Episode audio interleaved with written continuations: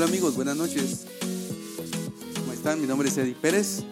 Qué gusto estar con ustedes aquí en nuestro canal de Spotify. El día de hoy vamos a estar hablando acerca de cuánto em, las retenciones de IVA eh, que se generan por el decreto 20-2006 se consideran devolución directa para los exportadores y también cuando los débitos fiscales generados por facturas especiales se pueden considerar como devolución directa. Así que sean todos bienvenidos a un nuevo episodio de este podcast.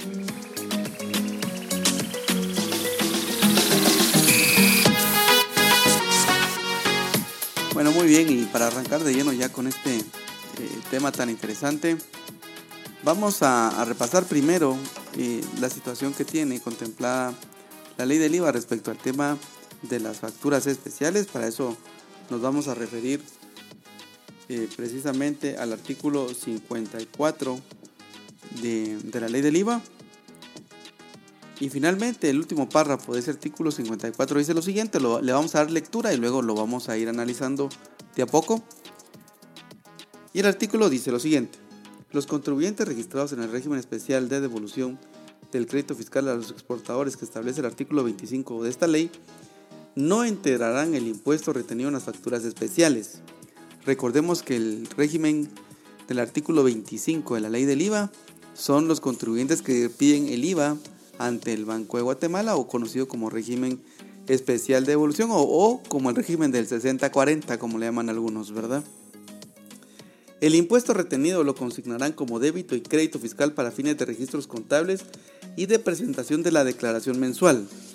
A dicha declaración deberán acompañar el detalle de las facturas especiales emitidas durante el periodo impositivo, conforme a lo dispuesto en el párrafo anterior. En consecuencia, estos exportadores en ningún caso podrán solicitar la devolución del crédito fiscal por la emisión de facturas especiales.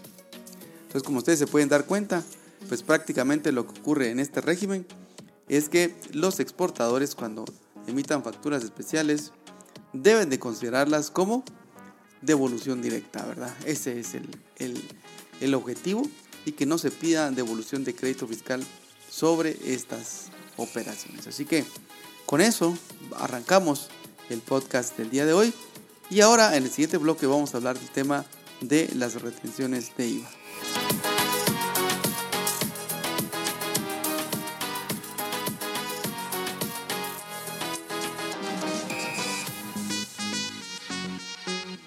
Muy bien, y, continuando siempre con este tema tan interesante que tenemos el día de hoy de la evolución de crédito fiscal de los exportadores, antes de analizar el tema de retenciones de IVA, quiero permitirme recordarles que ya está disponible nuestro libro Impuesto a la Renta Corporativo.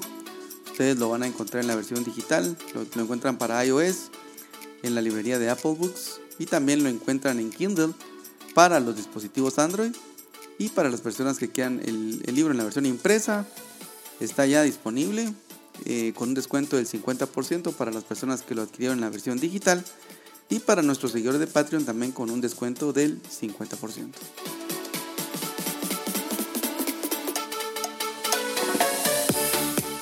Bueno, y para analizar el tema entonces de retenciones de IVA, nos vamos a ir al decreto 20-2006, conocido como la ley FAT 1, yo le llamo yo realmente siempre lo he llamado como decreto 20-2006, pero esa es la ley de fortalecimiento a, la administración tributaria, fue la primera ley que salió bajo estas características. Y en esa ley se recogen varios temas, se recoge el tema de los regímenes de, retenciones de IVA, se crea el tema de bancarización en materia tributaria y algunas reformas adicionales que tiene también implementadas esa norma. Pero bueno, eh, vamos, a, vamos a analizar en el caso de los exportadores.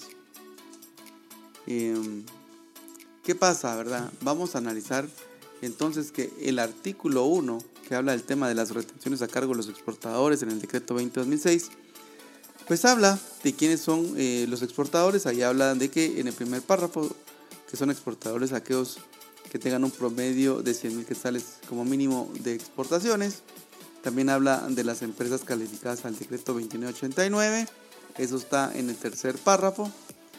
Pero a lo que nosotros nos apremia y lo que vamos a leer y lo que vamos a analizar, em, vamos a analizar los últimos dos párrafos de este artículo número uno. Así que le vamos a dar lectura nuevamente Y lo vamos a ir analizando de a poco.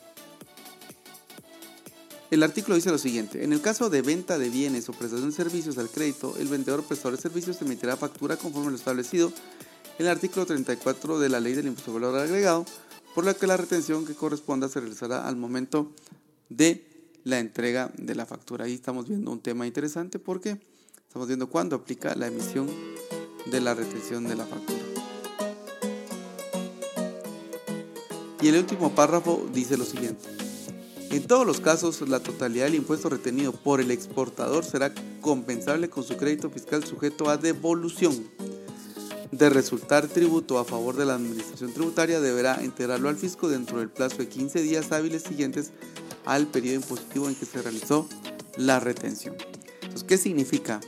Significa que, por ejemplo, todos los exportadores y todas las empresas que están calificadas en el eh, decreto 2989 o 6589, que es la ley de zonas francas, cuando hagan retenciones de IVA,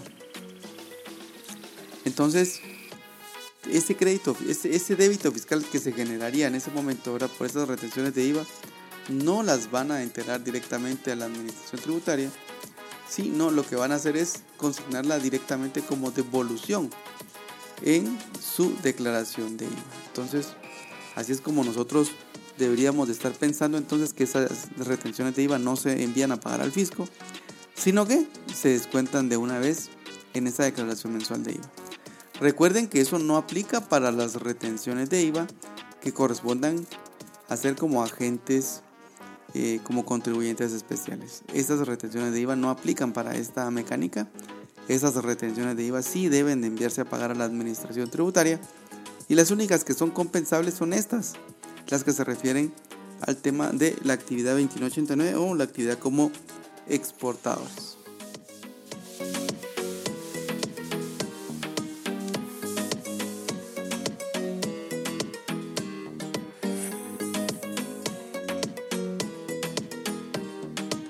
Veamos ahora los últimos dos párrafos de este primer artículo 1 que es larguísimo y lo vamos a analizar también a la luz de lo que establece la norma para poder ir haciendo los comentarios. Y el artículo dice lo siguiente. El agente de retención deberá presentar una declaración jurada en la cual haga constar sus operaciones y que procedió a compensar con las retenciones realizadas. El crédito fiscal sobre el cual le corresponde su devolución, aun y cuando no tenga tributo que entregar al fisco o bien tenga un remanente de crédito fiscal sujeto a devolución, del cual podrá solicitar la devolución ante la administración tributaria conforme lo dispuesto en la ley del impuesto valor agregado. Dicha declaración deberá presentarla en el plazo establecido en esta ley para enterar el tributo retenido. ¿Qué significa? Por ejemplo, si yo tengo crédito fiscal de 100 e hice retenciones como exportador por 15, perdón, como por 15 sí, entonces las compenso con este crédito fiscal sujeto de devolución y únicamente pediría la devolución por 85. Veamos ahora el último párrafo que dice.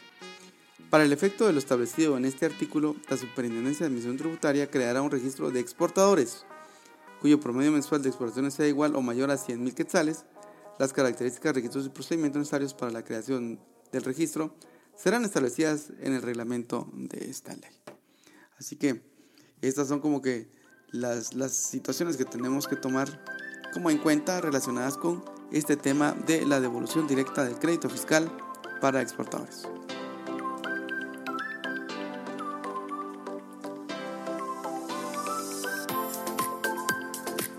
Bien amigos, y con eso estamos llegando ya al final de nuestro podcast del día de hoy. Esperamos que les haya gustado. Recuerden ahora en el nuevo formato que vamos a tener disponible, vamos a tener un podcast por Spotify em, semanal. Ahora vamos a tener un evento también semanal por Patreon. Y también vamos a tener un video semanal en nuestro canal de YouTube. En nuestro canal de YouTube hemos ido subiendo también los podcasts para las personas que no tienen Spotify, pero lo pueden ir a ver a nuestro canal de YouTube.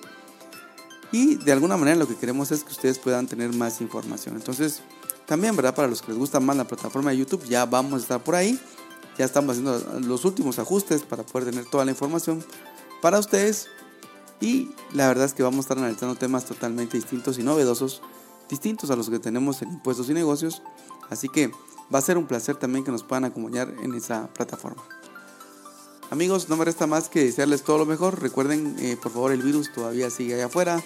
Mantengamos siempre las medidas de bioseguridad y sigamos adelante, ¿verdad? Seguramente ya este tema de la pandemia ya lo podemos manejar de mejor manera, ya llevamos prácticamente un año, un mes con este asunto y yo creo que no es de relajarnos, sino que siempre mantener las mismas medidas de seguridad para que podamos estar contentos nosotros y con buena salud nuestras familias también. Así que les mando un gran abrazo nuevamente, cuídense, nos vemos en el próximo episodio, chao.